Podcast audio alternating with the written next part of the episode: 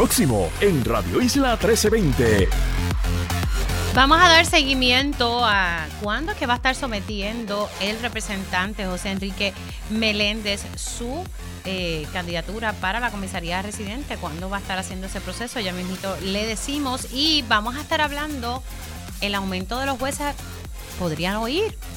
¿Por qué no podría ir? Ya mismito le decimos y le hacemos la explicación. También el Centro de Periodismo Investigativo acude nuevamente a los tribunales en breve le decimos en esta ocasión por qué y a qué agencia están llevando a los tribunales. También conversamos con el actor y comediante Carlos Merced y muchas organizaciones eh, reciben eh, unas asignaciones, en particular dos aquí en Puerto Rico. También vamos a hablar sobre los 16 días de activismo contra la violencia de género en Puerto Rico que comienza ya a finales de mes y también hoy eh, conversamos ¿verdad? con mi panel de mujeres, así que oficialmente comenzamos esta primera hora de Dígame la verdad. Con más de 20 años de experiencia en el periodismo, ha dedicado su carrera a la búsqueda de la verdad. La verdad, la verdad. De frente al grano, con carácter entrevistará a las figuras más importantes de la noticia. Radio Isla presenta a la periodista Mili, Mili Méndez en Dígame la verdad. Muy buenos días Puerto Rico, bienvenidos a otra edición de Dígame la verdad por Radio Isla 1320. Les saluda Mili Méndez y gracias por conectar. Vamos a darle seguimiento porque ayer el, equipo de campaña de la comisionada residente Jennifer González sacó un comunicado de prensa, un comunicado de prensa en voz de la alcaldesa de Gurabo, eh, prácticamente, ¿verdad? Eh, diciendo, mira, no importa quién sea eh, la persona que acompañe a Jennifer González en esta papeleta como candidato a la comisaría residente, el que sea lo vamos a estar apoyando. Pero hay una línea donde dice que entienden que el representante José Enrique Meléndez va a desistir de su aspiración. Pues eso provocó que muchas personas ayer le explotaran el celular literalmente al representante para saber si esto era correcto. Eh, y hoy lo tenemos para hablar un poquito sobre eso y lo que, lo que ha trascendido. Ya mismo le vamos a estar poniendo un sonido de lo que dijo Edwin Mundo, director de campaña de Pedro Pierre Luisi. Pero le doy los buenos días al representante José Enrique Meléndez. Buenos días, buenos días a ti, Emilia, a todos los que escuchan. Un placer estar contigo. Bueno, ¿qué le pareció ese comunicado ayer eh, en voz de la alcaldesa de Gurabo, dando a entender como si usted fuera a enganchar los guantes? Pues mira, este, yo no sé si es que ellos tienen una bola de cristal o así es que corren su campaña, se levantan con algún deseo de decir algo y lo dicen como les da la gana realmente, pero yo no tengo comunicación con esas personas, ¿verdad? Este, distingo la amistad que tengo desde hace muchísimos años con la alcaldesa de, de Gurabo, pero pero me parece que este el mensaje de la campaña, el, ataque contra mi persona, pues mira, eso oye, eso son cosas que uno espera, ¿verdad? Eh, de, que pasan en la, en la política, pero yo no sé por qué ellos hacen eso, yo no estoy este en ninguna guerra con nadie aquí, ni cosas que se Ellos como que, como que no han soltado esa espinita.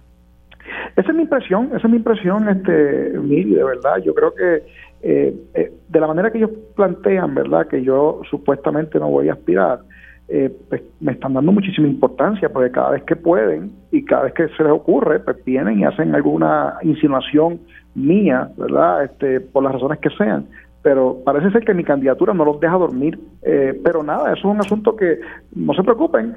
Pronto, en la, en la espero yo que la primera semana, ¿verdad?, de, diciembre poder estar eh, listo, ¿verdad?, para poder presentar mi mi candidatura formalmente, o sea, los documentos, porque ya yo lo anuncié sin ningún problema, eh, y yo voy a aspirar a la comisionada residente, no solamente voy a aspirar, voy a ganar y voy a ser el compañero de Pedro Pierluisi y juntos vamos a prevalecer en la elección del 2024.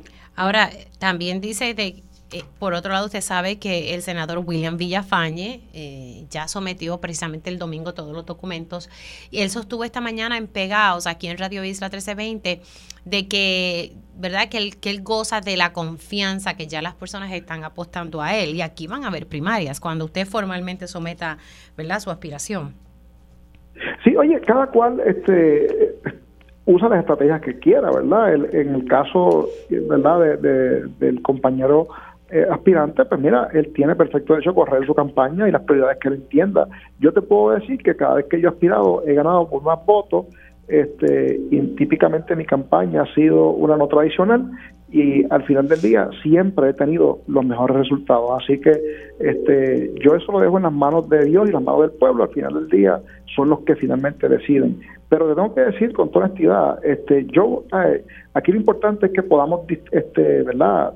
Decirle a nuestra gente y comunicarle al, pueblo por qué es que queremos ir a Washington, qué es lo que queremos hacer, qué aportaciones vamos a hacer. Eh, y eso de eso debe tratarse la campaña. Eh, pues tristemente, pero eh, uno, uno pues en vez de poder estar hablando de eso, que son los temas que la gente realmente importa, pues realmente tiene que estar contestando innuendos y, y ataques de otras campañas que se preocupan por la aspiración que uno, que uno tiene. Ahora, usted me dice que va, que, ¿verdad? Que espera someter ya la primera semana de diciembre, o sea, le faltan documentos por, entonces por organizar y, tenerlos listos. Sí, sí, porque acuérdate que hay que pedir este, a Hacienda las planillas y todo ese tipo de cosas y estamos en ese proceso de, manejar, este, de preparar la carpeta para poder entregarla apropiadamente y que no haya ningún inconveniente, porque este, la idea es que tan pronto se presente el documento, no hay problema, el el comité de evaluación pueda certificarnos inmediatamente, entonces después se somete el, documento al, la Comisión de Elecciones y la Comisión de Elecciones autoriza entonces a recoger los endosos correspondientes. Eso, ese es básicamente el proceso eh, y lo vamos a estar cumpliendo rápidamente. O sea que entonces ustedes sí va a estar cumpliendo y sería para la primera semana, es la agenda suya. Esa es, mía, esa es mi, mi expectativa. Así que Quiquito no se va a estar eh, saliendo de esta contienda. No, no, a los que a los que estén pensando en eso, eh, yo les diría, duérmanse de ese lado. Bueno, tiren para adelante. Que tiren para adelante. Vamos a voy a voy a ponerle un sonido de lo que dijo el director de campaña del gobernador Pedro Pierre Luis y Edwin Mundo. Vamos a escuchar qué fue lo que dijo Edwin Mundo aquí en Pegaos. Bueno, allá tuvo a Quiquito y se, se fue. General Sánchez dijo que lo habían cogido el pelo. Eh, Jesús Rivera dijo ayer que me iba a aspirar. Eh, Lorenzo, que lo buscaron también, dijo aspirar. Todo el que han tocado ha dicho que no quieren participar junto a ella en la candidatura. El último intento es con este señor Román, que todos sabemos que estuvo envuelto en los temblores en el área azul, que no fue efectivo con la ayuda durante los huracanes, en su época en el DCP. Eh, además que durante la pandemia tuvo una participación negra en la compra de las vacunas para Puerto Rico. ¿Y eso cómo deja la campaña Jennifer González? ¿En qué estatus se encuentra en este momento? ¿En qué estatus se encuentra? La, ¿quién, ¿La campaña? La campaña. como, como los huracanes, de, de, eh, desorganizado, con pocos vientos, solamente lluvias y aguaceros pasajeros. Desorganizado, con pocos vientos y, y aguaceros pasajeros. ¿Qué le parece? Mire, yo tengo que coincidir este, con, Edwin porque una campaña que está organizada no hace ataque este, a un candidato comisionado residente, ¿verdad? Este, y en mi caso eso es lo que está ocurriendo. Eh, yo no sé por qué razones ellos hacen eso, ¿verdad? Quizá este, yo sé que ellos están viendo números y ellos saben que los números míos son muy buenos para este, esta posición eh, lo, y lo saben desde antes de yo este, salir de, la campaña. Así que esto es parte de la dinámica, ¿verdad? Y esto va a ocurrir, va, va aquí siempre, ¿verdad? En una campaña y, cuando hay varios candidatos vas a tener, va a haber siempre una teoría esta de, de, que aquel dijo, dijo el otro, dijo el otro, dijo el otro, pero al final del día los hechos hablan por sí solos eh, y ciertamente eso muestra un grado alto de desorganización y de improvisación. El tiempo usted le ha dado la razón luego de la salida de, ¿verdad? del equipo de Jennifer González, porque usted la estuvo respaldando a ella y, y, bueno, todos intuíamos que iba a ser el compañero de papeleta, pero de momento eso, eso cambió. O sea que realmente contaban con usted, porque si todavía no han dicho quién va a estar aspirando junto a ella, es porque entonces en efecto el tiempo usted le dio la razón. Bueno, yo te puedo decir, ¿verdad? De la manera que te contesto esa pregunta, es que todo el mundo sabe cuáles son las razones por las que yo me fui de esa campaña. no tiene que ver con un ofrecimiento, tiene que ver con este una persona específicamente que participa en la campaña y yo no voy a estar donde esa persona esté. Este, pero vuelvo y te digo, yo escojo con quién yo puedo estar y con quién no, y ellos escogen con quién pueden estar y con quién no. Y en ese escenario, pues obviamente va a haber unas diferencias que son insalvables. Ahora, sí, en efecto, como se ha dicho desde hace algún tiempo, que Elmer Román pudiese ser una de las figuras, eh, Mundo estaba diciendo esta mañana que la persona que aspire al cargo de comisaría residente mínimo, ¿verdad? Tiene que estar residiendo en Puerto Rico un año, pues ya se le pasó el tiempo entonces, porque eh, estamos a menos de un, de un año de las elecciones, ¿verdad? Por, por un par de semanas. Yo creo que le corresponde, ¿verdad?, al partido y a la Constitución de Elecciones eventualmente determinar este, que todos los candidatos, ¿verdad? Para eso están los comités de evaluación, para que cada candidato pues pueda cumplir con la, con la legislación, ¿verdad? Y con la ley correspondiente y la reglamentación correspondiente. Eh, yo no sé cuáles son los, ¿verdad? Este, dónde vive, quién es, de dónde viene. No sabemos todavía quién es la persona que ella va a designar. Eh, pero este, si lo que Edwin plantea es correcto, pues ciertamente aquí podrían existir unos planteamientos de cumplimiento con leyes. Así que este, yo no sé, hay que ver finalmente quién es, porque si no estaríamos en el terreno de la especulación, ¿verdad? Porque todavía no sabemos quién es la persona que ella estaría eh, respaldando, si es que va a respaldar a. Ahora, usted me dice que eh, ellos saben que mis números, ¿verdad? Eh, que, ¿verdad? Mis números son, son muy buenos. ¿Usted entonces ya ha hecho algún tipo de encuesta o, o en qué usted basa esa expresión? Bueno, es que se, se, había hecho mientras yo estuve en, en, ese en ese equipo y yo sé cuáles son los resultados, ¿verdad? Este, de aquella de aquellos este, encuestas ejercicios que se hicieron, ¿verdad? En aquel momento eh, y luego de esto, pues uno continúa. Yo no he pagado ninguno porque no he estado en ese asunto, pero escucho de distintas personas que me dicen que los números continúan siendo muy buenos. Pero la realidad del caso es que al final del día eh, esto es un asunto más bien de, de, lo que uno puede aportar. Y yo me muevo a aspirar a, Washington porque he visto unas necesidades y creo que en Washington hay que hacer las cosas de manera diferente. Por eso es que yo aspiro a Washington eh, y creo que puedo eh, aportar mucho más de lo que ya estoy aportando aquí en Puerto Rico en Washington. Así que eh, yo creo que esto al final del día los electores del PNP son los que van a decidir y yo estoy bien confiado en que oye, cada vez que me, me, propongo como alternativa, siempre gano por más votos.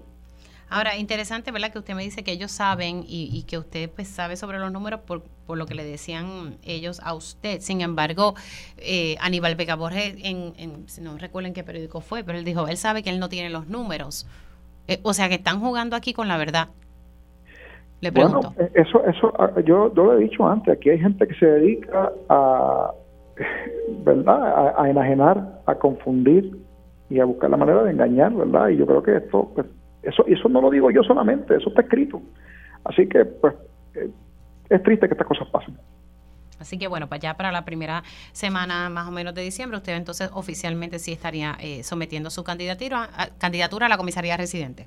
Así es. Bueno. Con el favor de Dios. Bueno, el representante José Enrique Meléndez no se quita. Felicidades en, esta semana, representante. Para Oye, igual a ti y a tu familia, de verdad que sí. Y a la gente que nos está escuchando. Un abrazo. El, el representante José Enrique Meléndez sostiene que no, que no se quita, que ya para la primera semana de diciembre estaría sometiendo todos los documentos y él dice, yo voy a aspirar y voy a ganar. Y también, ¿verdad? Otra de las citas que dice, ellos saben que mis números son muy buenos. Eh, y, eso era algo que estaba ¿verdad? comentando Aníbal Vega Borges, ¿no? que él sabe que los números no son buenos. Pues entonces él dice, aquí hay gente que se dedica a engañar y a confundir. Esa es la, la contestación del representante José Enrique Meléndez. Bueno, hay a esperar a la primera semana de diciembre para ver si en efecto somete esa candidatura, que entonces veremos unas primarias, no solamente para el puesto de la gobernación, sino también para el puesto de comisionado residente en Washington. Siendo las 10 y 12, voy a hablar, e, este tema lo estuve dialogando ayer en día a día y es que nosotros tuvimos acceso a una carta del 19 de julio del 2023. Es una carta que le envía a la Junta de Control Fiscal, específicamente el señor Robert Mujica, el director ejecutivo, se la envía a Juan Carlos Blanco, y que es el director de OGP, y básicamente hablando, ¿verdad?, eh, sobre varias cosas. Hay que ver la segunda página, el primer párrafo, donde le está diciendo el director ejecutivo al director de OGP que para los jueces, ¿verdad? Los 11.2 millones que van para su aumento de salario y beneficios, eh, se va a mantener bajo la custodia de la Junta de Control Fiscal. Ahora, dice eh, también que legislación debe ser aprobada, ¿verdad? Para eh, enmendar sus aumentos y proveer, ¿verdad? El aumento recomendado. Así que, miren, arroya bichuela, lo que le está diciendo el director de la Junta de Control Fiscal al de OGP desde el 19 de julio es que para que estos 11.2 millones del presupuesto de la judicatura hay que presentar legislación. Así que esto que ocurrió la semana pasada, el viernes específicamente, donde un juez determinó que el aumento iba porque se había aprobado el presupuesto y ya se había legislado. Esto, ¿verdad? Son argumentos que se utilizaron en dos demandas por parte de jueces del país. Y pues yo dialogaba esto con Aníbal Acevedo Vilá y ayer también lo dialogaba un poco ante el hecho de que, son, que es un juez el que está determinando si los jueces tienen derecho o no a ese aumento de salario. La realidad es que esta medida se había aprobado, una medida que estaba sometida solo para este tema, para aumento de la judicatura y los jueces, saliendo de su propio presupuesto. No, no, no iba a tener un impacto mayor al, al presupuesto del país, había una legislación, se aprobó en el Senado. No obstante, la realidad es que cuando pasa la Cámara, a alguien se le ocurrió la idea de implementar también hay en esa medida agregar aumentos de salario para los legisladores, para algunos jefes de agencia y para el Ejecutivo, o sea, o sea, para el gobernador. Y esto pues provocó mucho malestar en el país y yo creo que fue la parte del aumento a los legisladores, provocó mucho malestar. Así que la medida se quedó sobre la mesa y los jueces se quedaron sin su aumento de salario y ahí es donde vienen estas demandas. Y pues me llama la atención que la Junta misma reconoce que hay que legislar. Y aquí hay una separación de poderes que tenemos que tener bien claro. Así que quiero hablar esto en profundidad con el licenciado Rolando Emanueli, que lo adelanté para hoy porque mañana es Acción de Gracia y usted no va a trabajar, ni yo tampoco, aunque él quiera trabajar. Buenos días, licenciado. Muy buenos días, Mili. Espero que estés bien. Espero que haya pasado un hermoso y lindo cumpleaños. Ah, eh, gracias. Así que felicidades. Así fue. Qué bueno, qué bueno. A mí me llamó la atención de esta carta y sé que es una carta de Julio, con más razón ya, eh, ¿verdad? La Junta está clara lo que hay y que hay que legislar, pero entonces se tomó una determinación por parte del juez Anthony Cueva de que sí, que va el aumento y que OGP tiene que implementarlo. Así que aquí hay un debate bastante interesante que también yo creo que se va a utilizar en, la, en las clases de, de derecho aquí en el país. ¿Cómo usted lo ve, licenciado? Sí, yo creo que se acaba de escribir un nuevo capítulo en el libro de Aníbal Acevedo Vilás. Eso le dije yo a él. De poderes. Eso le dije. Definitivamente, Mili. Es bien complicado porque sabes que la ley promesa destruyó gran parte de la gobernanza eh, de Puerto Rico eh, porque la Junta es la que decide lo que lleva el presupuesto del país. Así que la Junta puede decir un año, este año vamos a poner este dinero aquí en el presupuesto, al otro año no lo ponemos y nadie puede revisar eso. Es, totalmente prerrogativa de la Junta. Ahora, la Constitución dice claramente que para poder cambiar el salario de los jueces y juezas, pues hay que hacerlo mediante ley especial. También dice que no se puede reducir ese salario durante la vigencia de sus términos y eso es una de las garantías de la separación de poderes para que los legisladores no controlen la judicatura mediante los aumentos y, rebajas de sueldo. Y eh, el, el asunto es que ley especial en el derecho, en, en la clase de introducción al derecho te enseñan la jerarquía de las normas. Y uno sabe que las leyes generales rigen sobre aspectos bien amplios y las leyes especiales van a los detalles y las leyes especiales van por encima de las generales. O sea, hay que hacer una ley especial cuando la Constitución dice que, que hace falta legislar mediante legislación especial. La ley de la judicatura, Mili, que es algo que no se menciona por ningún lado, dice los salarios de los jueces. Entonces, una resolución conjunta, que es lo que el mecanismo en el cual se aprueba un presupuesto, no es una ley especial. Primero, porque es, precisamente eso, para disponer del presupuesto. Y segundo, porque es temporera. La resolución conjunta dura solamente la vigencia del presupuesto del año fiscal. Entonces ahí tú tienes la situación de que el juez Anthony Cuevas, que obviamente es parte interesada en el proceso, que hay que analizar eso desde esa perspectiva, y en Puerto Rico, como la mayoría de los analistas públicos son abogados, a veces no se atreven a entrar en estas profundidades, pero aquí hay un issue también de, de los intereses de cada cual en el proceso y el juez obviamente está interesado en que le aumenten su salario. Y entonces él le presenta la controversia y él resuelve que a pesar de lo que dice la Constitución y la ley sobre lo que es una resolución conjunta, pues esa resolución conjunta de presupuestos es una ley especial para fines de darle el aumento a los jueces y juezas un salto en términos jurídicos bien grande y bien, difícil de, justificar porque la resolución conjunta es temporera, mini. O sea, no, no duraría. Entonces, ¿qué hace él? Ah, bueno, pero como la Constitución dice que no se le pueden bajar los salarios, pues entonces esa resolución conjunta es permanente en cuanto al salario de los jueces. Nada más lejos de la verdad. Esto es, esto es totalmente incongruente con lo que dice la Constitución en cuanto a las resoluciones conjuntas. Y además tiene el problema que mencionamos ya, que la Junta puede decidir que el presupuesto del año que viene no tenga esa partida, porque no, no, porque no, que va en contra del plan fiscal, etcétera. Y eso eh, crea otros problemas eh, adicionales sobre la, sentencia que emitió el juez eh, Cuevas. La sentencia que emite el juez Cuevas abroga, se, se queda con el poder de la legislatura de legislar.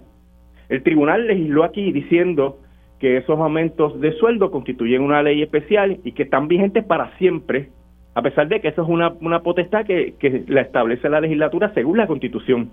Ahora, eh, toma nota de que esta determinación de, del juez Cuevas obviamente podría ser apelada. El presidente de la Cámara de Representantes, a quien le pasaron el rolo en la, en la vista y en el proceso, porque a quien le quitaron los poderes es a la legislatura pues tiene que determinar si va a ir al Tribunal de Apelaciones y al Tribunal Supremo, que también tienen el mismo problema que tuvo el juez Antonio Cuevas, ¿verdad? De que él estaría participando en un proceso donde él tiene que ser imparcial. Sin embargo, él obviamente tiene un interés en el resultado del caso porque resultaría en un aumento dramático de su salario. Son problemas estructurales de la separación de poderes. Los jueces como quiera tienen que resolver las controversias que le atañen ¿verdad? a la rama judicial. No hay otro, no hay otro mecanismo en la Constitución para que cuando el caso verse sobre la rama judicial sea otro foro, un árbitro, otro tribunal, etcétera. Así que aquí lo que tenemos que observar de ahora en adelante es si en efecto el presidente de la Cámara de Representantes lleva esto eh, ante el apelativo. Sí, porque... Pero entonces imagínate, jueces determinando, es que de verdad que yo veo unas cosas en este país, o sea, son jueces que están determinando sobre algo que les beneficia a ellos. Sí, y eso choca porque se supone que los jueces no tengan intereses en los casos que están eh, ventilando, que, que ni siquiera proyecten una apariencia de eh, parcialidad pero como mencioné, Emily, es un problema también estructural. Es el único mecanismo que existe en cuanto a la resolución de las controversias que tienen que ver con la rama judicial. Donde, donde viene el problema, Mili, es cuando dentro de ese escenario donde todo el mundo sabe que los jueces están dando ellos mismos el aumento por encima de lo que dice la legislatura, donde viene el problema es que tú digas que una para llegar a ese resultado que te conviene, tú digas que una resolución conjunta es una ley especial. Y te voy a dar otro dato por qué no es una ley especial. Ahora tenemos una resolución conjunta que dice que hay un aumento para los jueces, pero la ley de la judicatura, que es la ley 201 del 2003, dice cuáles son los salarios de los jueces y lo que está diciendo entonces el juez Cuevas es que esa resolución conjunta enmendó la ley de la judicatura. O sea que no es solamente pero que eso, Ay, perdona, pues, yo no soy abogada, pero sentido común, como una resolución conjunta del presupuesto va a enmendar una ley.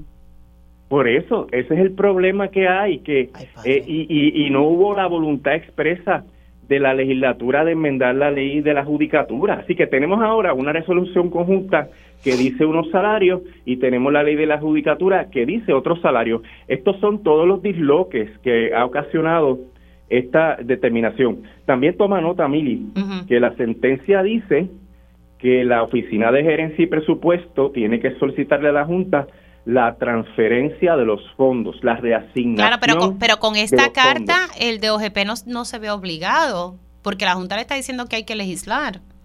Exactamente. Eh, por eso que también la Junta tiene, dentro del esquema de poderes coloniales de promesa, tiene la facultad de decir, ¿sabes qué? No, yo no voy a aprobar eso, porque todas las reprogramaciones las tiene que aprobar la Junta de Control Fiscal. Y la Junta podría decir, esa programación no es válida porque a pesar de que hay una sentencia, pues yo entiendo que eh, ahí no está la, legislación que se supone se dé conforme al texto constitucional. Y la Junta va por encima de la sentencia del juez Cuevas.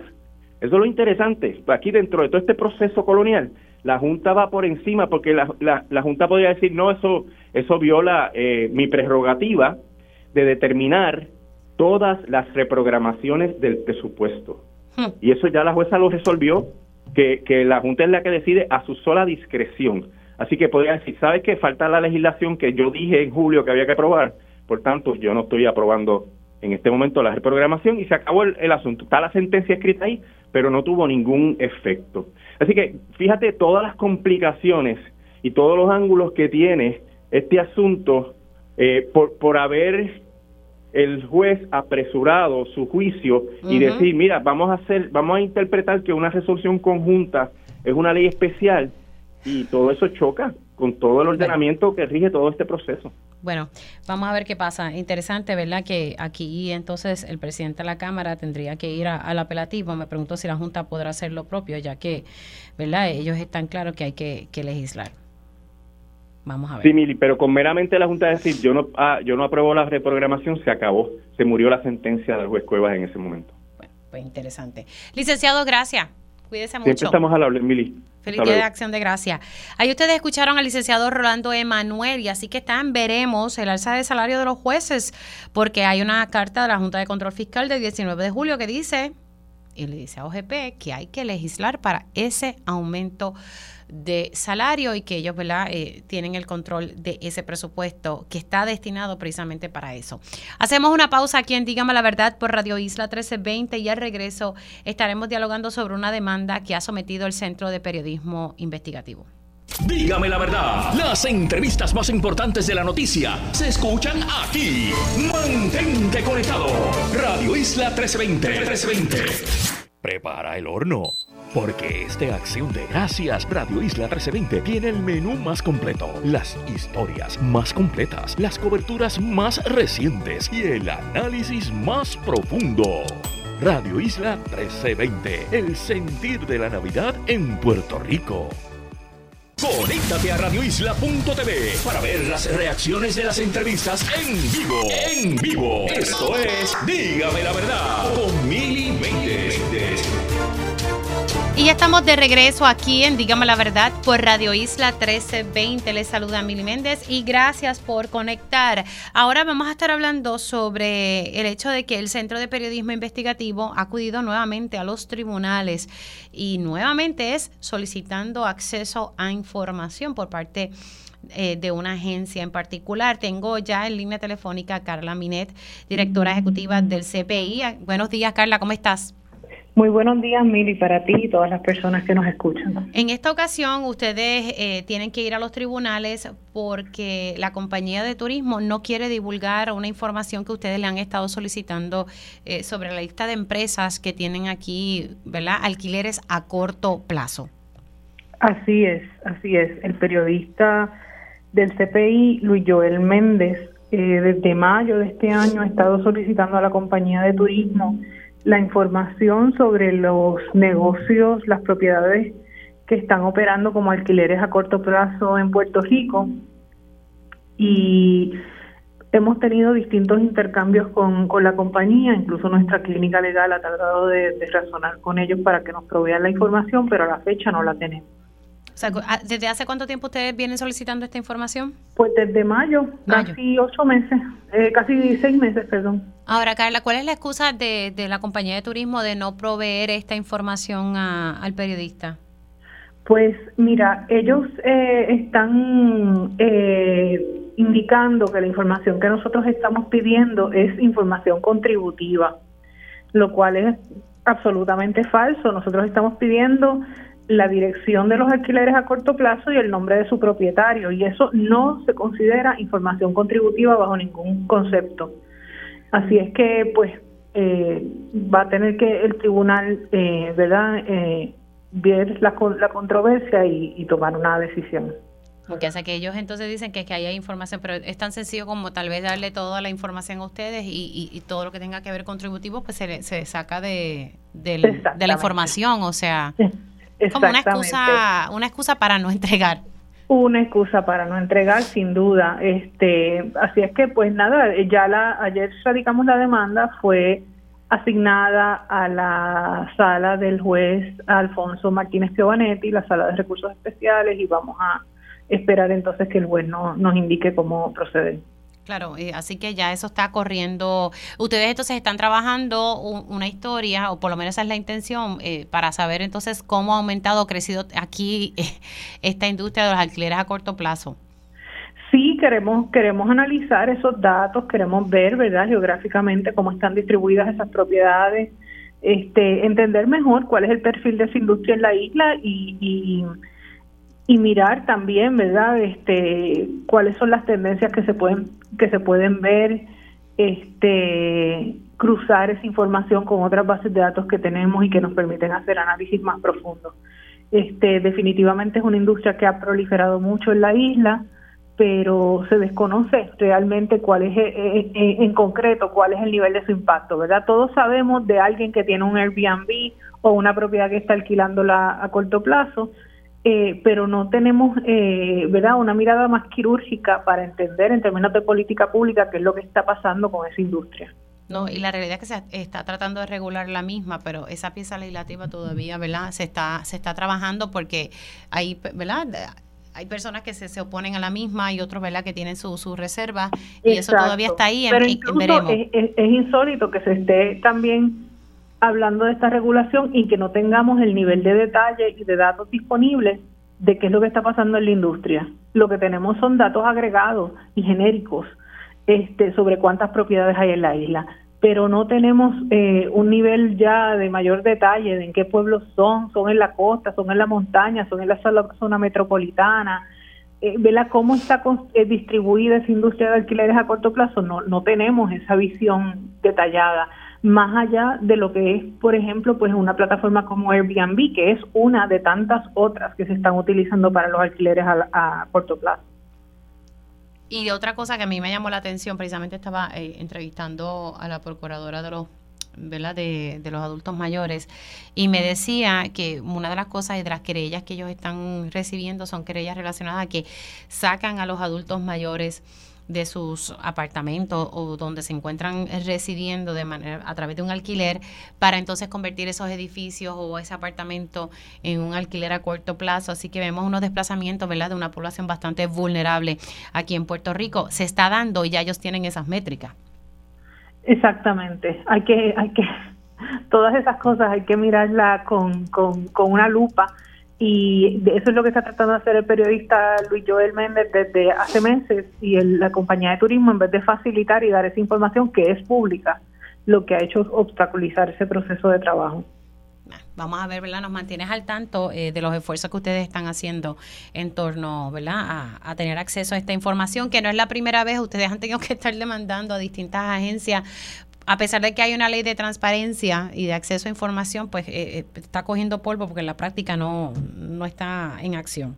Así es, así es. Mucho nos falta por caminar. Gracias y, feliz día de acción de gracias igualmente para ti, y para todo el mundo. Gracias, igualmente para ti y mucho éxito, ¿verdad? A los compañeros del Centro de Periodismo Investigativo que hacen pues una labor excelente. Te me cuidas mucho. Nosotros hacemos una pausa aquí en Dígame la Verdad por Radio Isla 1320 y luego venimos con más información. Dígame la verdad, las entrevistas más importantes de la noticia se escuchan aquí. Mantente conectado. Radio Isla 1320. 1320. Conéctate a radioisla.tv para ver las reacciones de las entrevistas en vivo. En vivo. Esto es Dígame la verdad con Mili Y ya estamos de regreso aquí en Dígame la Verdad por Radio Isla 1320. Les saluda Mili Méndez y gracias por conectar. Vamos a hablar sobre unos fondos que, recibió la Fondita de Jesús eh, y, me parece que, es una eh, gran noticia de estos fondos que, recibieron por parte y forma parte de una subvención de besos eh, y entonces quiero que sea el director de la Fondita de Jesús, Josué Maisonet, quien, quien me hable de, de este dinero que se recibió. Pero no solamente fueron ellos, sino también hubo otra organización que hace una labor encomiable que también recibieron, creo que son dos millones de dólares. Estamos hablando, ¿verdad?, de una, de una cuantía eh, muy buena para que esta, para que se puedan hacer muchas labores aquí en Puerto Rico. Eh, primero la Fondita de Jesús, que no solamente alimenta a las personas, sino que da todo tipo de servicios. Saludos, eh, Josué, ¿cómo estás? Saludos, buenos días, buenos días a todos y a todas. Muchas gracias por la invitación. Cuéntame un poquito, ¿verdad?, sobre este fondo, ¿cómo, cómo fue este proceso? Pues Besos Day One Family Fund es una organización ¿verdad? liderada por su presidente Jeff Bezos, que durante los últimos seis años ha estado brindando ¿verdad? otorgaciones de fondos a diferentes organizaciones a nivel de Estados Unidos y esta es la segunda ocasión, ¿verdad? el segundo año consecutivo que le brinda ¿verdad? la bendición de otorgación de fondos para organizaciones en Puerto Rico. En esta ocasión, ¿verdad? Como bien menciona, la Fondita de Jesús fue una de las galardonadas, ¿verdad? Seleccionada a través de un comité, un grupo de asesores que, que tienen, ¿verdad? Que tiene la fundación, que tiene la, la, agencia en los Estados Unidos, que conocen del tema del simogarismo y que conocen de lo que vienen siendo los temas de más importantes, ¿verdad? Que, que, lamentablemente eh, afectan su vida de áreas como la justicia social, la política pública, la vivienda digna, entre otros. Ellos son quienes seleccionan a las organizaciones. Nosotros no nos enteramos prácticamente hasta hace un mes que fuimos prácticamente seleccionados para someter eh, una propuesta para ellos evaluarla y recientemente, ¿verdad? Como esta semana, por darnos la excelente noticia y la otra organización en Puerto Rico, que todos la conocen también, el Hogar RUS, que atiende y se dedica por más de 38 años también a, ofrecer servicios a víctimas de violencia de género. Sí, que entonces el Hogar RUS también recibió esta esta subvención de 2.5 millones de dólares. cada organización, tanto la Fondita como el Hogar RUS, recibió los 2.5 millones cada, ¿verdad? Quiero, quiero mencionar que esta otorgación, los 2.5 millones, por un periodo de 5 años, ¿verdad? Son específicamente para atender la emergencia que hay de personas sin hogar en cuanto a familias con niños específicamente, porque la prioridad de ellos es que no haya una familia con niños ni un solo día en la calle, ¿verdad? Y que aquellas que estén en los albergues con estos fondos se logre, eh, eh, ¿verdad? Hacer los procesos correctos y el trabajo de servicio eh, de apoyo social para que estas familias logren tener una vivienda permanente, digna y segura y que también su familia se integre dignamente a la comunidad, a trabajar, a los niños a estudiar, apoyarla en todo ese proceso de transición. Ahora, eh, la información que tuve acceso es que ustedes tienen que someter una propuesta en específica, o sea, tienen que presentarle el proyecto, ellos no asignan eh, el dinero así porque sí, porque ustedes lo solicitan, ustedes tienen que ir blindados. Es correcto, ellos ellos te hacen la invitación, ¿verdad? Eh, ellos te invitan, bueno, a la Fondita de Jesús, nosotros entendemos que, que ustedes hacen una gran labor, te invito a que me compitas para estos 2.5 millones y el comité va a evaluar si lo aprobamos o no. Y gracias a Dios, pues tanto Fondita de Jesús como Hogar Ruth, pues nos aprobaron los, los, los 2.5 millones. ¿El proyecto que ustedes sometieron va dirigido a qué específico? Pues en el caso de la Fondita de Jesús, la prioridad es la vivienda permanente para estas familias. Nosotros vamos, eh, con el favor de Dios, a buscar estructuras de vivienda para adquirirla o rehabilitarla para ubicar en vivienda permanente a familias con niños. También vamos a diseñar un programa específico para atender lo que viene siendo verdad e-, ese riesgo de las personas, de las familias hogar con niños, a que logren o a que tengan los, ¿verdad? los recursos necesarios para ubicación en vivienda permanente de inmediato y darle ese acompañamiento necesario, ¿verdad? Eh, psicosocial que requieren estas familias con niños, porque si, si, si uno en individuo quedar sin hogar es difícil, imagínate en una familia con niños que lamentablemente pues requiere de tanto apoyo psicológico y social. Sí, y, que hemos hablado en el pasado de que lamentablemente han aumentado las personas sin hogar, jóvenes con, con problemas y también nuestros adultos mayores. ¿sabes? Que esos son los dos grupos eh, que ustedes han observado de que tienen que atender. Eso es correcto. Esto es una herramienta más para que la Junta de Jesús por los próximos cinco años le dé, ¿verdad?, una herramienta o una mejor calidad de vida a las familias con niños que estén sin hogar. Gracias, Josué, por entrar unos minutitos y que, ¿verdad?, tengas un, lindo día de acción de gracia. Cuídate gracias, Gracias, muchas gracias por la invitación. Y esta noticia pues cayó precisamente en esta semana tan importante para todos nosotros, en la semana de dar gracias y nosotros damos gracias porque tenemos la el privilegio de ayudar a otras personas y de, y de mejorar la calidad de vida de muchos.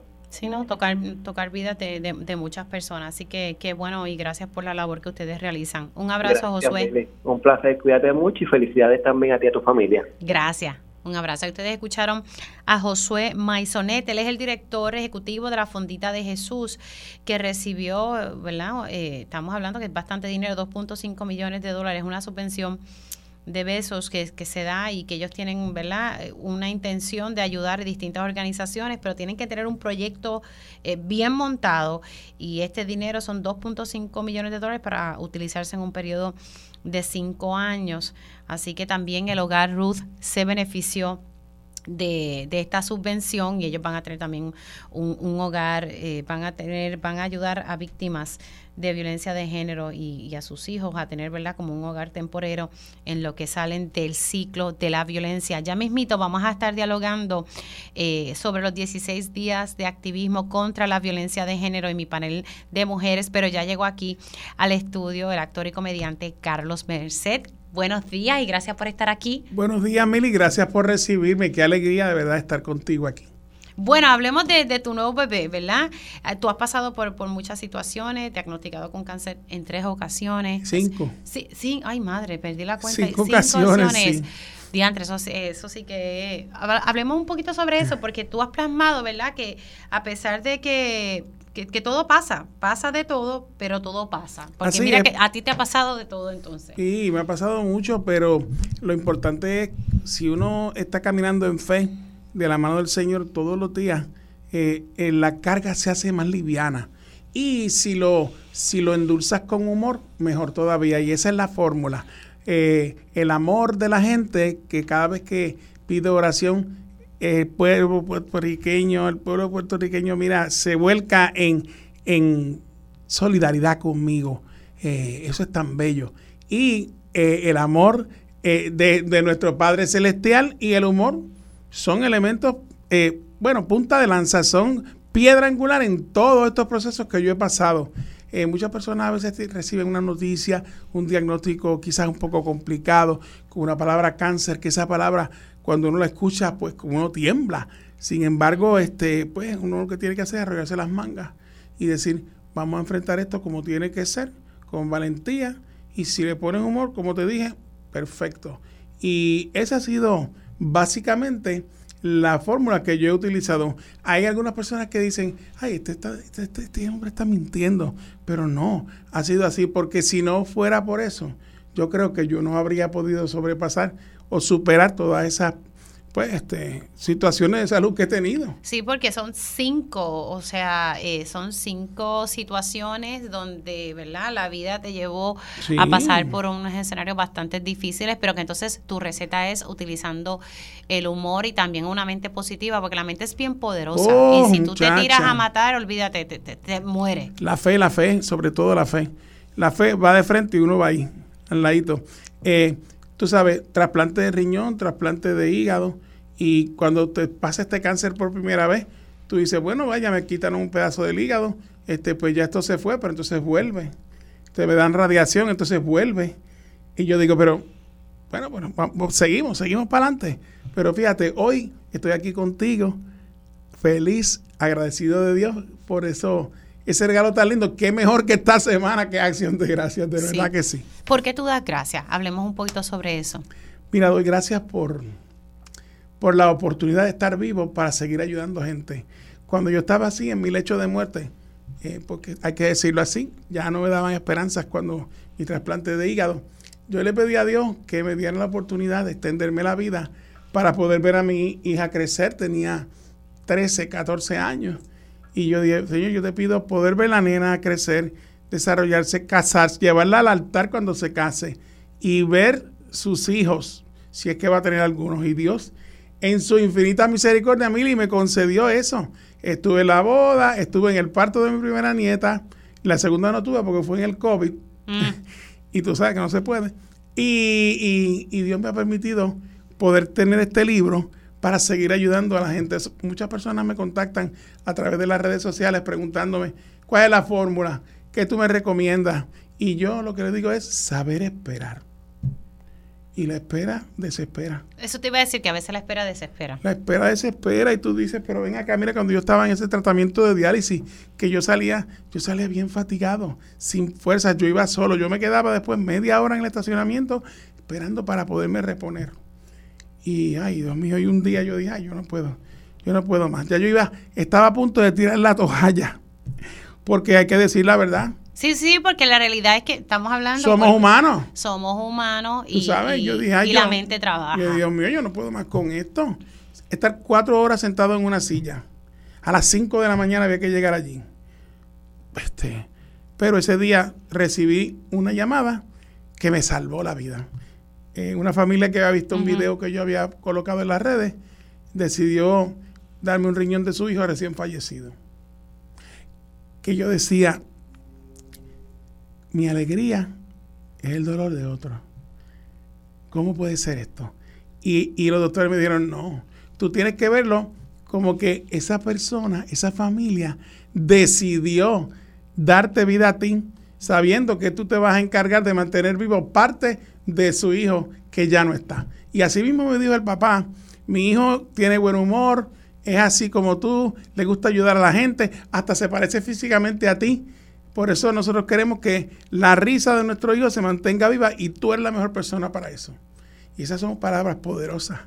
Pero así acepté el reto y gracias al Señor hoy estoy aquí, como te dije, agradeciendo una vez más. Qué bueno. Y, precisamente esa receta del humor tú la compartes aquí en, en este libro, ¿verdad? Pasa de todo, pero todo pasa. Cuando el buen humor prevalece, la fe se fortalece. No hay nada más cierto que eso. Así que las personas van a encontrar eso mismo como ¿verdad? herramientas. Sí, porque lo que pasa es que hay diferentes escenas, porque yo le mm. llamo escenas, porque la vida es un escenario, es un teatro. Y, de eso tú sabes. Sí, entonces mira, eh, hay escenas de mi niñez. Eh, por ejemplo, siempre cuento esta. Papi era, papi era jugador de béisbol. Yo soy su hijo mayor. Él soñaba con que yo fuera el pelotero de la casa, pero falló. Pues porque no, no salí pelotero, yo me retiré por el bien del deporte, Mili. Tú le hiciste un favor. hice un favor al deporte, pero soy fanático de mis criollos de Cagua, claro que sí. Y hay también momentos que son muy tiernos, este, como pues la pérdida de mi mamá, de mi hermana, eh, el, momento eh, curioso, gracioso, eh, todo lo que pasó para yo poder llegar el día de mi boda a quebradillas desde Cagua sin autopista. Este el nacimiento de mi hija, de mis nietas, eh, y cómo comencé en el escenario del teatro.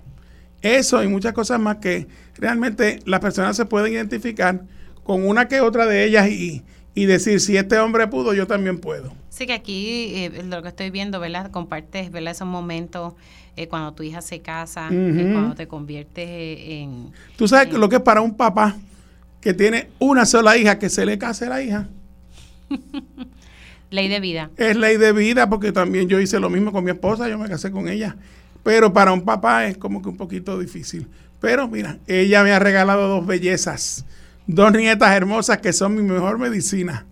Qué bueno, de qué, qué bueno. Así, ¿dónde las personas pueden conseguir el libro? Pueden Carlos? conseguir el libro en todas las librerías de Puerto Rico, tanto en línea como, como presencial o a través de mi página web carlosmerced.com.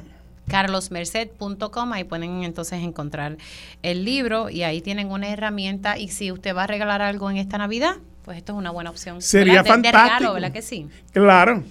Gracias por llegar hasta acá y te Ay, mucho. Mucha salud, que tengas un hermoso Amén. día mañana, eh, compartiéndolo en familia, como debemos. ¿verdad? Igual para ti y para tu bella familia. Gracias y linda Navidad también. Ay, sí, la voy a pasar acá, yo regreso. De verdad. Sí. Ay, qué bueno. Hace tiempo que no pasó Navidad aquí.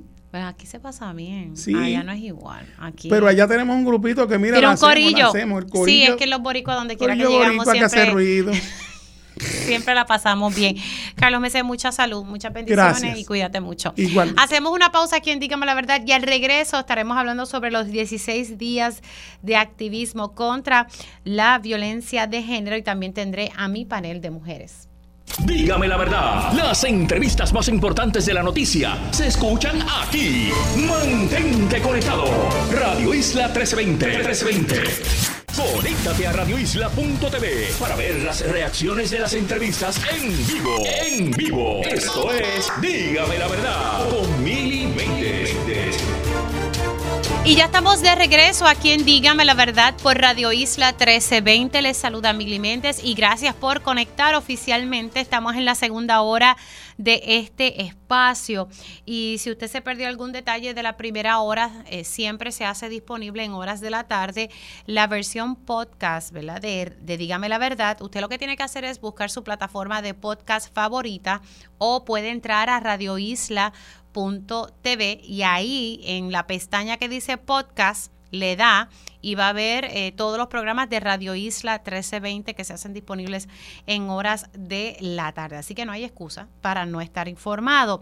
Estuvimos hablando en la primera hora de Dígame la Verdad con el representante José Enrique Meléndez, quien dice que él no se ha quitado, como dice el equipo de Jennifer González, que ayer a través de la alcaldesa de Gurabo daba a entender que el representante Meléndez no iba a estar presentando eh, su, su candidatura para la comisaría residente en Washington. Él de inmediato contestó y dijo, espérate, sí, yo voy a estar aspirando, me dijo esta mañana que lo que, que él espera someter para la primera semana de diciembre, que le, que le faltan unos documentos, dice, yo voy a aspirar y voy a ganar. Eh, también dice que el, equipo de Jennifer González, eh, que, que ellos saben los números de él y que saben que son muy buenos. Así que también recalcó que aquí hay gente que se dedica a engañar y a confundir. Cuando yo le estuve preguntando sobre el hecho de que el director de campaña de Jennifer González, el ex alcalde de Tuabaja, Aníbal Vega Borges, había dicho, eh, si mi mente no me falla, creo que fue en el vocero, que había recalcado que, que Quiquito no tenía los números y que él los sabía. Así que Quiquito dice que es que ellos le habían dicho a él que sí que sus números eran muy buenos. Así que todavía no sabemos quién va a ser ese compañero de papeleta de Jennifer González. Se habla mucho de la figura de Elmer Román. Pero aquí en Pegados en la Mañana, Edwin Mundo, director de campaña de Pedro Pierluisi, dijo, bueno, él aquí no vota hace mucho tiempo, él no reside en Puerto Rico y para ese cargo mínimo tiene que estar la persona viviendo un año antes de las elecciones. Así que nada, hay que esperar entonces al 3 de diciembre, donde la comisionada residente Jennifer González va a someter oficialmente su candidatura a la gobernación y ahí va a presentar el compañero de papeleta. Así que también estuvimos hablando eh, sobre una carta a la cual tuvimos acceso. Es una carta del 19 de julio y esto es importante porque porque ustedes saben que el viernes pasado el juez Anthony Cueva pues le tocó eh, evaluar las dos demandas que se habían sometido una por un juez del, apela- del apelativo y la otra demanda era de la Asociación Puertorriqueña de la Judicatura, que estaban señalando que el aumento de salario sí corresponde, así iba, porque ya se había legislado. El argumento básicamente es, mira, que la resolución conjunta del presupuesto que todos los años se aprueba, asignando presupuesto a las distintas agencias del país, pues que ya se había legislado. Ese era el argumento. Y el juez Antonio Cuevas el viernes pasado, en horas de la tarde, dio paso y ordena a OGP a que tiene que ¿verdad? que autorizar este dinero. No obstante, como dije, esta carta a la cual tuvimos acceso es una carta que le manda el director ejecutivo de la Junta de Control Fiscal al director de OGP. Es una carta del 19 de julio, pero en, la segunda página deja muy claro, y dice aquí, ¿verdad? El director de la Junta, pues que sí, que ellos, eh, ¿verdad? Autorizan estos 11.2 millones de dólares, pero que esto va, eh, se va a mantener bajo la custodia de la Junta de Control Fiscal y reconocen y dicen, ¿verdad? Y lo dicen aquí, legislation must be enacted to amend their salaries. Nada, en palabras sencillas, que, que, que, que hay, que tiene que haber una ley especial para darse este aumento de salario. Así que vamos a ver. Ah, aquí me está escribiendo alguien sobre este tema. Déjame si lo puedo leer. Bueno, eh, hay quienes dicen que ¿verdad? Que la Junta va por encima de esta, de esta resolución del juez Anthony Cuevas. Y eso me lo dijo aquí el licenciado Rolando Emanuel. Y tengo varias figuras que me están escribiendo. Por ejemplo, la persona que me está escribiendo ahora me dice, bueno, pero esa carta es antes de la decisión. Si esa decisión del tribunal viene final y firme, no veo cómo la Junta puede desobedecerla. No sé, el tiempo dirá. La realidad es que la Junta sí reconoce que hay que legislar. Y lo hablaba la, eh, la semana pasada aquí con el licenciado Aníbal Acevedo Vilá. Yo creo que ahí Aníbal tiene un nuevo capítulo para su libro de separación de poderes. Como dije, interesante de que son jueces quienes están determinando sobre cuál va a ser su salario, si se aumenta o no, cuando usualmente, ¿verdad? Y me decía el licenciado Rolando Manuel que tiene que ser una ley eh, especial. Así que interesante, vamos a ver qué es lo que ocurre en torno a este tema. Bueno, siendo ya las 11 y 6 de la mañana, voy a darle los buenos días a la expresidenta del Colegio de Trabajadores Sociales de Puerto Rico, Mabel López, para hablar sobre los 16 días de activismo contra la violencia de género. Mabel, buenos días, ¿cómo estás? Buenos días, buenos días, Mili, y a las personas que nos escuchan. Bueno, ah, cuéntame un poquito, ¿verdad? ¿Cuándo es que arrancan estos 16 días y, y los eventos, las actividades que se van a estar llevando a cabo?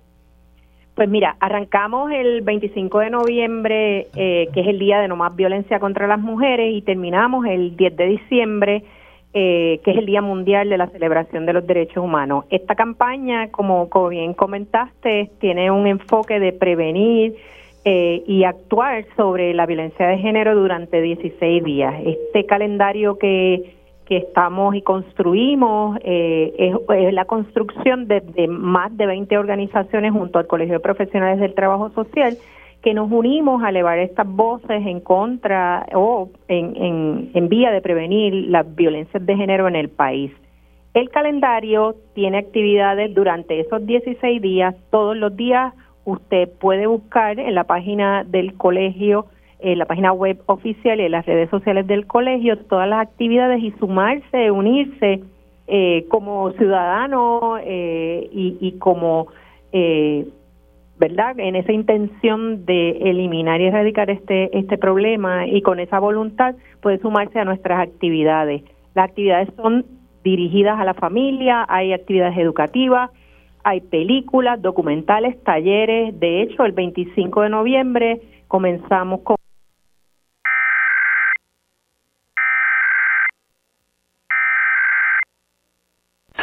el Servicio Nacional de Meteorología en San Juan interrumpe la programación regular de esta emisora para realizar la prueba semanal del sistema de alerta en emergencias para Puerto Rico y las Islas Vírgenes Americanas.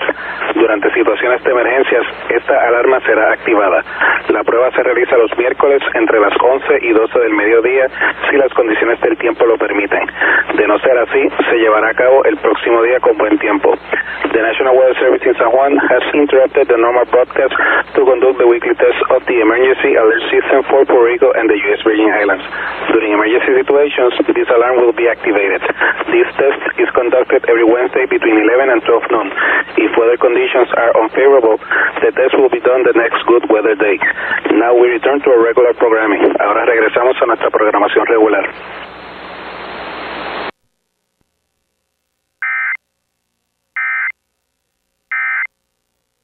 Hay universidades, hay colegios profesionales, hay eh, servicios públicos, privados que se unen a nuestra campaña.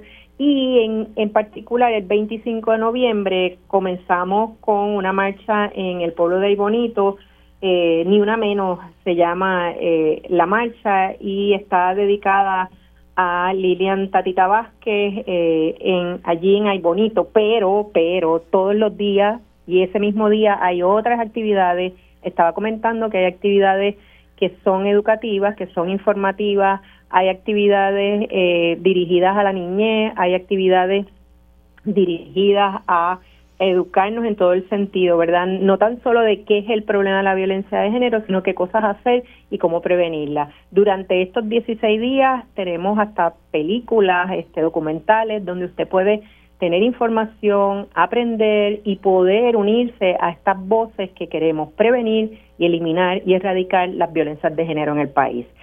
Como actividad final, pues les invitaba al festivalito que será el séptimo Festival de Derechos Humanos, donde cerramos la campaña en el pueblo de Río Piedra, en la plaza del pueblo de Río Piedras y en la casa Ruth.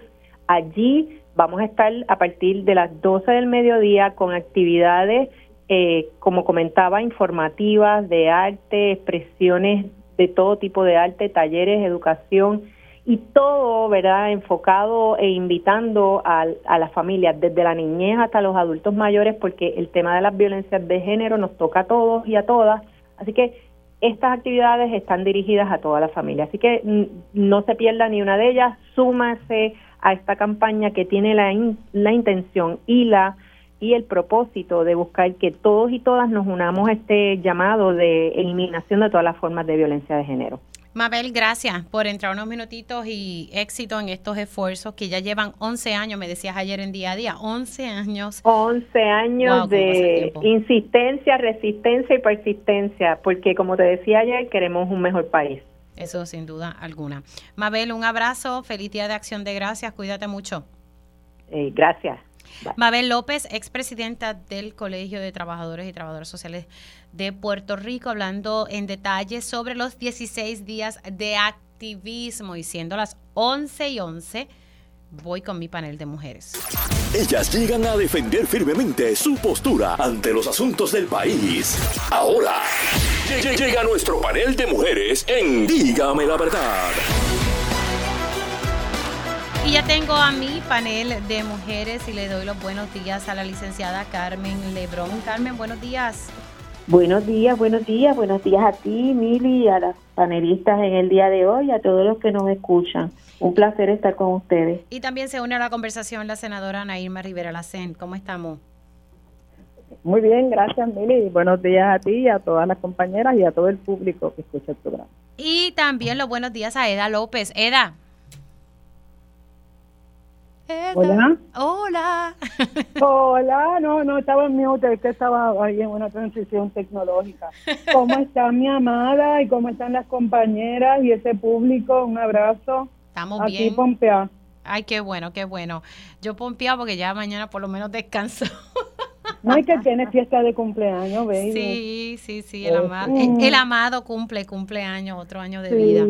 Así que, bueno, quiero comenzar. eh, Ahorita estaba hablando con Mabel sobre los 16 días de activismo. Eh, no sé si quieran comentar algo sobre esto, me parece im- importante. Ya son 11 años haciendo este esfuerzo para eh, combatir la violencia de género eh, con una perspectiva, ¿verdad? Interesante. Y también después quiero hablar sobre que esto salió en el vocero los otros días y no, no quería que se me olvidara el debate sobre la carta circular sobre el currículo de equidad ahora es equidad y respeto. Pero nada, que, que ojalá que se cumple y, se logre el objetivo principal. Nada, eh, comienzo con, contigo, eh, Carmen, voy con Ana y luego con, con Eda. Ciertamente las actividades del mes del activismo son importantes, no solo porque mantienen este vigente, obviamente, el movimiento en sí, sino también para dar eh, un poco de educación y llevar la perspectiva de lo que necesitamos hacer eh, y recordar, ¿verdad? Lo que hasta el momento no se ha podido trabajar.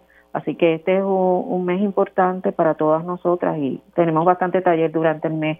Así que, que hay que seguir insistiendo en estos temas para tratar de lograr erradicar este mal de la violencia. Voy contigo, Ana Irma. Voy contigo, Ana Irma. A, mí me gusta siempre decir algunas cosas históricas. Eh, en los últimos años, eh, yo felicito muchísimo al Colegio Profesional de Trabajo Social que se ha hecho cargo de esta conmemoración de los 16 días de activismo que van desde el Día de No Más Violencia contra las Mujeres hasta el 10 de diciembre, que es el Día de los Derechos Humanos. Pero en caso de Puerto Rico, los 16 días de activismo estuvieron celebrándose durante un tiempo eh, de una manera o de otra, pero me parece que desde que lo asumió el colegio ha sido muy consistente, muy organizado y definitivamente muy educativo. Yo tengo que felicitarle. Pero también me gusta recordar que en Puerto Rico es ley la celebración del Día Internacional de la Violencia contra la Mujer desde el año 87, que los grupos de defensa de los derechos de las mujeres, los derechos eh, en contra de las violencias, estuvieron trajeron a Puerto Rico la conmemoración que se dio en su origen en, una, en un encuentro feminista eh, y de ahí, feminista en el 81 en Colombia, y que ahí se propuso que se conmemorara el 25 de noviembre como el Día de No Más Violencia contra las Mujeres, recordando el asesinato de las tres hermanas Mirabal, de Patria, Minerva y María Teresa, que fueron asesinadas. Luego sufrir un montón de torturas por el entonces dictador Trujillo, y que además representan la lucha de las mujeres por la libertad y los derechos humanos. Es de ahí que sale el tema de usar el 25 de noviembre como la fecha de denunciar la violencia hacia las mujeres. Las Naciones Unidas luego lo recogen, pero ya en Puerto Rico, eh, las, Naciones Unidas cuando vieron a reconocer este día fue en el 1999, ya en Puerto Rico era ley desde el 87, y eso es importante decirlo. Y por otro lado, esta, esta conmemoración es importante porque recoge el asunto de que los derechos de las mujeres en todas nuestras diversidades son derechos humanos. Por eso es que la lucha contra la violencia hacia las mujeres es una lucha de derechos humanos y por eso transita esos 16 días hasta terminar en el 10 de diciembre, que es el Día Internacional de los Derechos Humanos. Así que es bien importante todo este programa que hace el Colegio de Profesionales de Trabajo Social, porque es un trabajo educativo en contra de la violencia hacia las mujeres, pero también sobre temas de los derechos humanos. Así que me parece muy importante todas estas celebraciones y conmemoraciones en estos 16 días de activismo contra la violencia de género. Voy ahora. Voy contigo, pues Eda. sí, Mili y las compañeras. Este, llevamos muchos años reclamando de parte del Estado y de la sociedad que trabajemos elementos que puedan ayudarnos a prevenir la violencia de, género, por razones de género, la violencia doméstica, etcétera, y vemos cómo año tras año se siguen acumulando un montón de asesinatos de mujeres, niñas, adolescentes y mujeres, pero también este hay una como una inacción, no, no vemos como que unos pasos eh, definitivamente intencionando el poder prevenir y erradicar estas violencias. Así que esto que nos ofrece desde el Colegio de Trabajadores, de Profesionales del Trabajo Social, a mí me parece que es bien esperanzadora porque como todos los años vamos a conmemorar el 25, eh, que es el Día de No Más Violencia, incluyendo la violencia eh, institucional y política contra las mujeres. Pero lo que nos ofrece el Colegio de Profesionales del Trabajo Social son 16 días de prevención, es decir, de ir a marchar reclamando las vidas de las mujeres asesinadas durante este año. El colegio comienza el día 26 en adelante con otras organizaciones ofreciendo actividades para desaprender esa violencia y para concienciar sobre los elementos que inspiran esa violencia y cómo erradicarlo. Así que yo les invito a que vayan al calendario del Colegio de Profesionales de Trabajo Social porque hay actividades en toda la isla, actividades para todos los grupos eh, eh, poblacionales con un gran cierre, el, creo que es el 8 de diciembre en, el, en Río Piedras, en la Casa Ruth Hernández, frente a la Plaza de la Convalecencia, como todos los años, un día de mucha jornada, de mucho trabajo y trabajo desde la perspectiva social. Yo, como siempre, me voy a insertar porque yo todos los días desaprendo de estas personas que son expertas tratando de prevenir el que tengamos estas estadísticas tan horribles. Vamos ahora a hablar sobre la carta circular, que supone que sea de equidad de género, pero ahora se llama eh, de equidad y respeto, pues porque el nombre de perspectiva de género pues provoca muchas diferencias. El, el vocero público de este artículo, no, no quiero dejarlo sin, sin analizarlo, eh, básicamente eh, que en momento ¿verdad? que estamos aquí tratando de poner un alto a, los feminicidios íntimos del país, todavía pues no está claro, ¿verdad?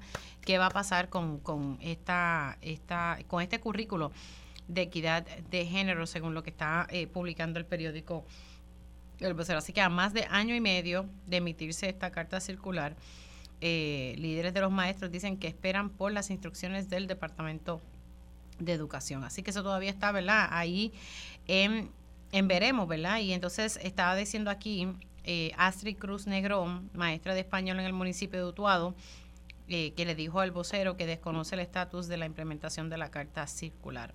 Dice, la realidad es que no se ha implementado un currículo que atienda la necesidad de atender la violencia de género y trabajar estos temas. No hemos visto talleres, orientaciones ni ningún tipo de asesoría a los docentes. Agregó que lo poco que se ha hecho en el sistema público de enseñanza para integrar en el salón de clases el asunto de los derechos humanos ha sido gracias al esfuerzo del personal, precisamente. Así que me llama la atención, tristemente, que, no ha pasado mucho en torno a este tema y sé que, provoca diferencia, especialmente de, ¿verdad? De, de Proyecto Dignidad, que ha sido muy vocal en torno a este tema. Voy a comenzar con la senadora Ana Irma Rivera Lacen, voy con Eda y entonces luego paso con, con Carmen.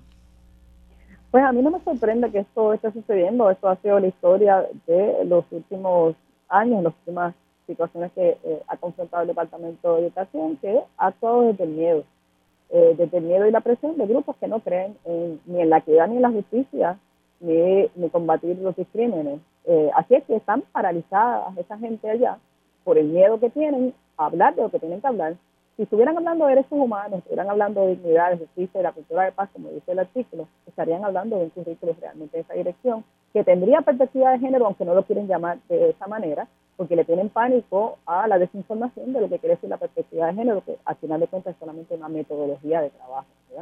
Eh, pero a mí me llama la atención, yo he, estado, yo he sido consistente en preguntarle a las diferentes personas que han ocupado la silla de la Secretaría de Educación, incluyendo la actual, ¿qué van a hacer con los fondos del título 9?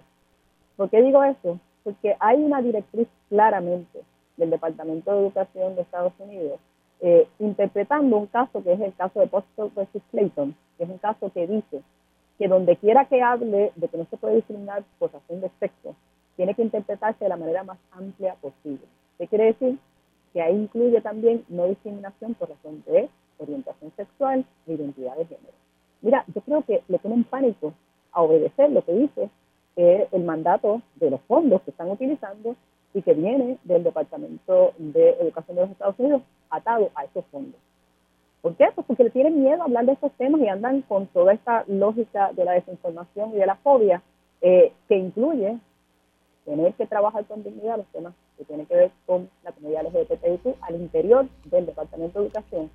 Y desde ahí decir que lo que quieren las personas es convertir a los niños y a las niñas en, personas que estén en contra de que los niños sean niños, las niñas sean niñas, ven personas trans por, por donde quiera. Y esa desinformación no les permite vivir en paz y no les permite hacer lo que tienen que hacer, que es trabajar los temas de derechos humanos en toda su amplitud y que no se discrimine contra ninguna persona. Ana Yo creo que ahí es donde está el. Sobre eso, eso, sobre esos fondos del título 9, creo que se escuché bien. ¿Se pudiesen perder esos fondos, eh, verdad, o, o no?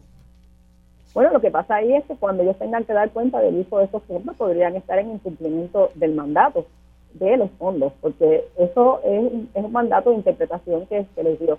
El, el, Departamento de Educación no te dice cómo hacerlo, pero te dice que tienes que hacer valer el principio de no discriminación.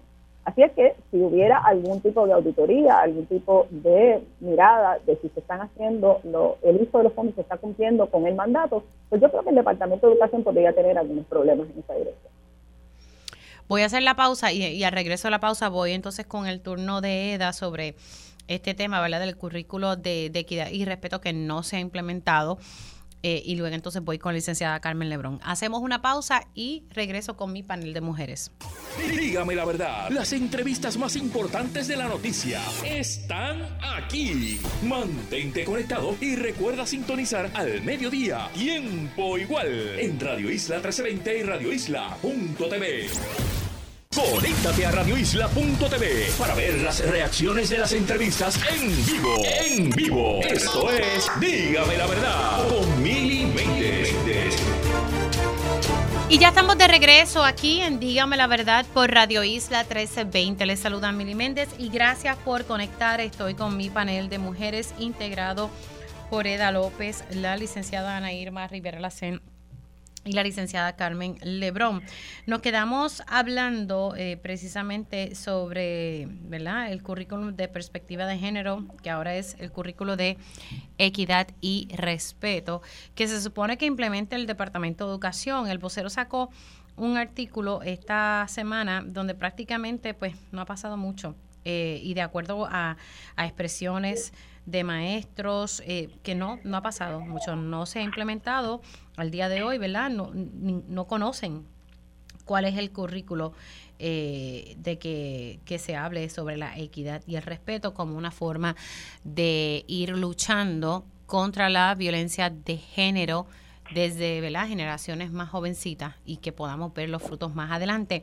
Eh, ya la licenciada Ana Irma Rivera Lacen se expresó y planteó algo interesante sobre los fondos del título 9 eh, que pudiesen estar en cumplimiento del Departamento de Educación. Ahora voy a pasar el turno con, con Eda López. Sí, mira, mire, yo recuerdo que en los reclamos que se hicieron en el 2014 al, al gobernador Alejandro García Padilla, eh, eh, se aceptó, el, el gobernador dijo que iba a implantar ese currículo el currículo fue donado por compañeras expertas que lo desarrollaron desde una multiplicidad de miradas para que fuera interseccional, para que se aplicara en las aplicaciones, perdonando la redundancia, de las diferentes materias dentro del sistema público de enseñanza. Y sin embargo se, se declaró que se iba a, a implantar, vimos las carpetas con todos los currículos pero al final del mandato simplemente había sido una orden que no se operacionalizó para que llegara hasta las salas de clase. Eh, a mí me sigue preocupando este tirijala porque sigue siendo el tema del género un balón político partidista para, para las personas que dirigen esos discursos eh, que eludan el tomar acciones que ya están probadas a nivel mundial como herramientas para erradicar esa violencia. Igualmente, eh, que nos usan como balón de, de, canje cuando quienes estamos perdiendo la vida o estamos sobreviviendo esas violencias desde la niñez hasta la vejez, somos personas que estamos reclamando que estos currículos se hagan realidad. ¿Cuál es la importancia de este currículo para la gente de a pie? Más allá de la cuestión ¿verdad? burocrática, gubernamental, pues eso lo que quiere decir es que nuestras crías que estén en el sistema público de enseñanza, desde kinder hasta cuarto año, podrán ser expuestas y expuestos a, diferentes miradas que plantean la convivencia desde el, valor de cada persona intrínseco por ser un ser humano.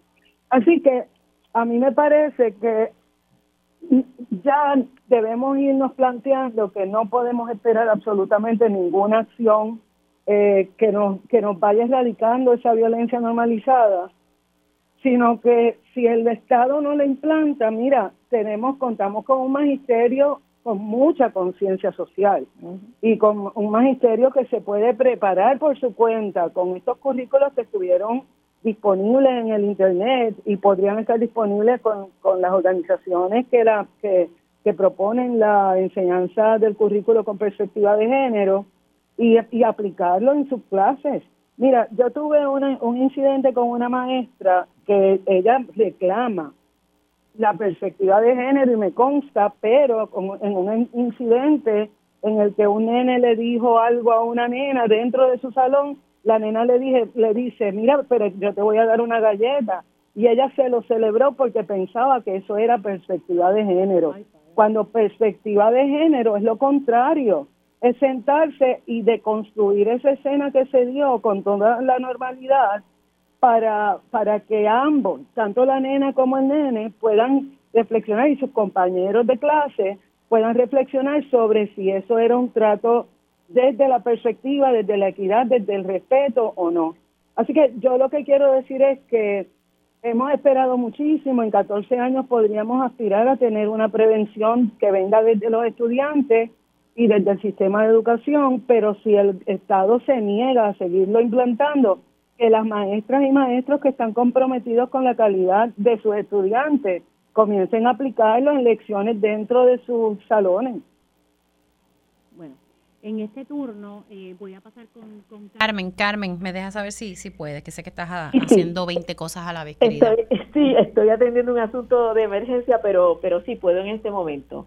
Eh, voy a, plantear, y sé que todas lo, recuerdan, eh, precisamente en este panel hace eh, bastante tiempo. Nosotras cuando comenzamos a hablar del currículo con perspectiva de género eh, bajo esta nueva administración, que se hablaba de que se iba a coger esa, esa forma de enseñar a los menores en términos de, a los estudiantes en las escuelas en términos de perspectiva de género, eh, ustedes deben recordar que recuerdo, si mal no recuerdo el nombre, el secretario Párez, este, indicó en muchas entrevistas, incluyendo contigo, Miri, que sí se estaba trabajando con eso, luego eh, le cambian el nombre a lo que supuestamente iba a ser el currículo y se habla de que es de eh, un, un currículo de respeto y de valores,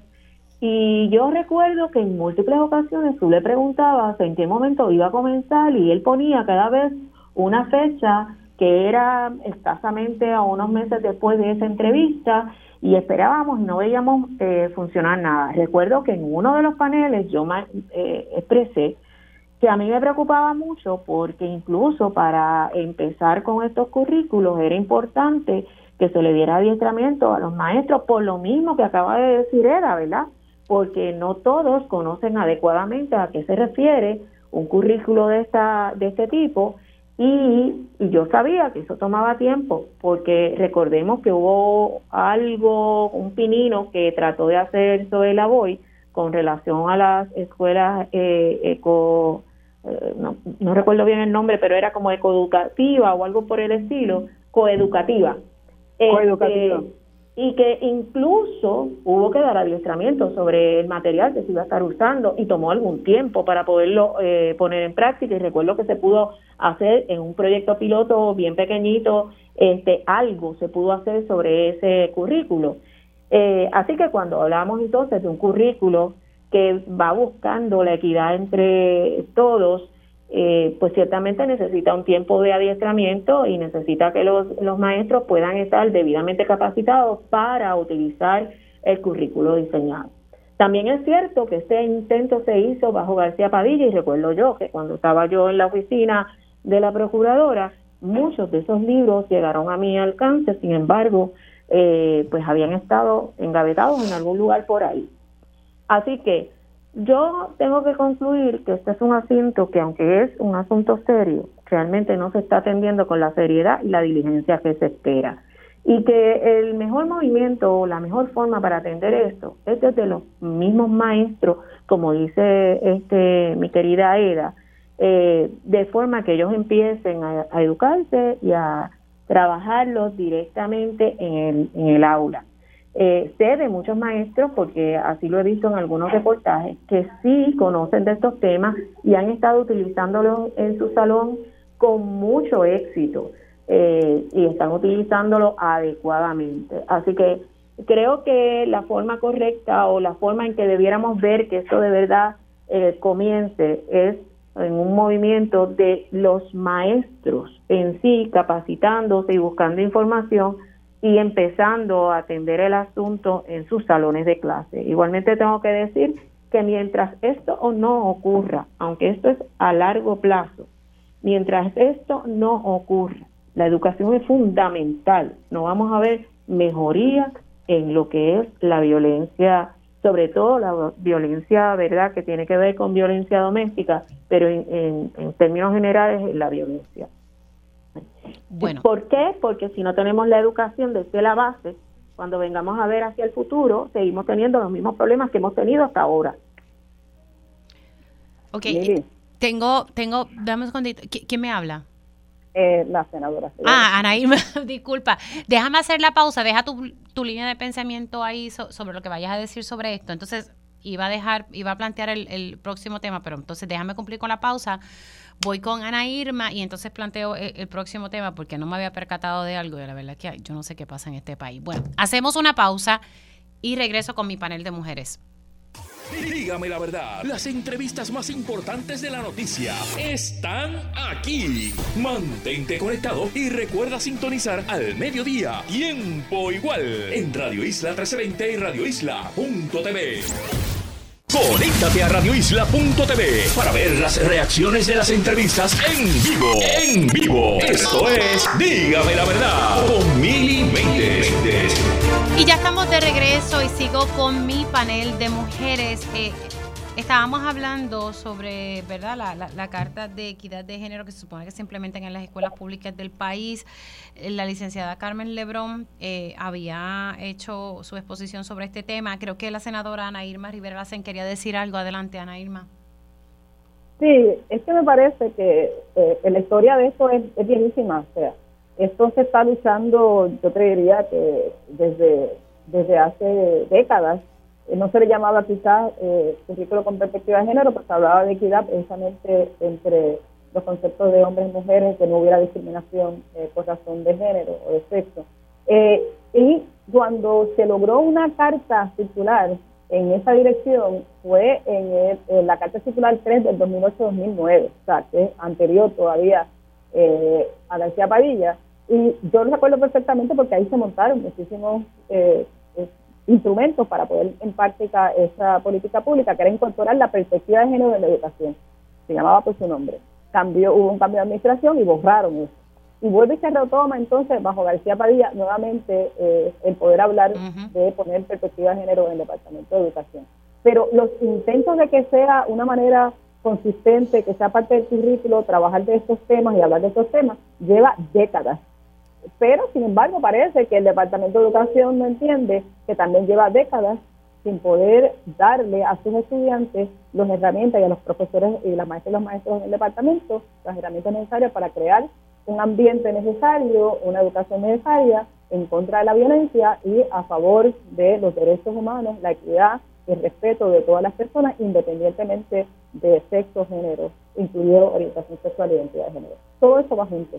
Y sin duda, el Departamento de Educación siempre está patinando y no sabe cómo hacerlo y actúa bajo el miedo. Voy a, plantear el siguiente tema.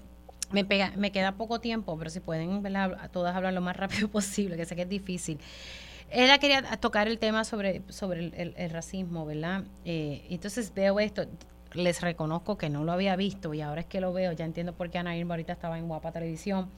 Esto de, de Carlos Mercader eh, sus expresiones sobre pues, una de mis panelistas aquí y que, tiene aspiraciones para la comisaría residente, la senadora Ana Irma Rivera Lacén. Básicamente él dice, yo no sé por qué Ana Irma es la candidata del wokismo en Puerto Rico, del movimiento wok, de, del ellos, del todes, realmente no sé cómo ella va a hacer una campaña. Eh, Ana Irma, voy, voy contigo para que puedas, entonces voy con rapidito con, con Eda y si me da un break, pues entro a Carmen, que sé que está atendiendo algo de emergencia. Mira, bien rápido, esto es una campaña del miedo, eh, de tirarle a la gente cosas con nombres que las personas no saben lo que quiere decir, pero la persona que lo dice sí sabe, lo que está tratando de decir es que yo como una persona que defiende los derechos humanos no debo aspirar a una candidatura como comisaría residente me parece que esta persona pues no cree en los derechos iguales para todas las personas y, es, una expresión en contra de la lucha eh, en contra de las discriminaciones. Específicamente esa, esa de WOC tiene que ver con alertas a las, a las desigualdades, alerta en contra del racismo, alerta en contra de las situaciones de las mujeres, en contra de la comunidad, en contra de las discriminaciones contra la comunidad LGBTIQ. Así que me parece que esa expresión lo que habla es más de la persona que lo dice, pero habla, yo creo, sobre mi persona y cómo esto tiene que ver con cualquier agenda que uno quiera llevar a Washington como parte de la causa de Puerto Rico, de buscar eh, justicia social, justicia para las personas en Puerto Rico. Y, y según ¿verdad? uno buscando aquí el término, lo que se dice es como término general para describir los movimientos de justicia social. Entonces dice de Exacto. izquierda, ¿verdad? Pero aquí... Por eso. Ya sabe que es el miedo, es tratar de seguir usando eh, eh, algunas palabras para que la gente las repita sin saber lo que se está diciendo, pero realmente para infundir miedo en contra de las personas que somos defensoras de la justicia social, de justicia económica y toda la justicia. De hecho, eso es lo que se usa, por ejemplo, en Florida para decir eh, que hay que quemar libros, eh, que, los, que las personas que fueron esclavizadas aprendieron de la esclavitud, eh, para que incluso no se pudiera hablar de Roberto Clemente y cosas por el estilo. O sea, hasta dónde vamos a llegar con infundarle a la gente miedo con este tipo de, de, de palabras que, que se usan simplemente para tirarlas, sin siquiera la gente sabe lo que tienen decir. Eda, voy contigo eh, rapidito. Pues mira, bien rápido, como mujer negra que se ha dedicado a la política durante muchísimos años, eh, a mí me parece que si estas elecciones van a, ser, distintas, los espacios políticos que nos están poniendo ante nuestra consideración, sus opciones debieran eh, posicionarse inequívocamente en contra del racismo, porque yo vi una avalancha de ataques racistas cuando Ana Irma anunció su candidatura la semana pasada y como me pasó a mí, porque yo lo, puedo decir, nosotras somos mujeres fuertes que nos podemos defender, pero en los espacios políticos debieran posicionarse sobre cuál es su postura acerca del racismo y de las burlas raciales y del bullying, etcétera. Así que a mí me parece que quienes tengan que ver con las campañas en general, pero en específico en lo de la alianza, debieran pronunciarse inequívocamente sobre cuál es su postura eh, acerca de los ataques racistas en contra de sus candidatos, porque de lo contrario, el, el permanecer en silencio lo que fomenta es esa violencia racial en contra de personas que no nos merecemos esos ataques. Bueno, tengo que entregar ya un abrazo a las tres. Eh, feliz día de acción de gracias eh, para ustedes. Gracias eh, por siempre estar disponibles. Se me cuidan mucho, ¿ok?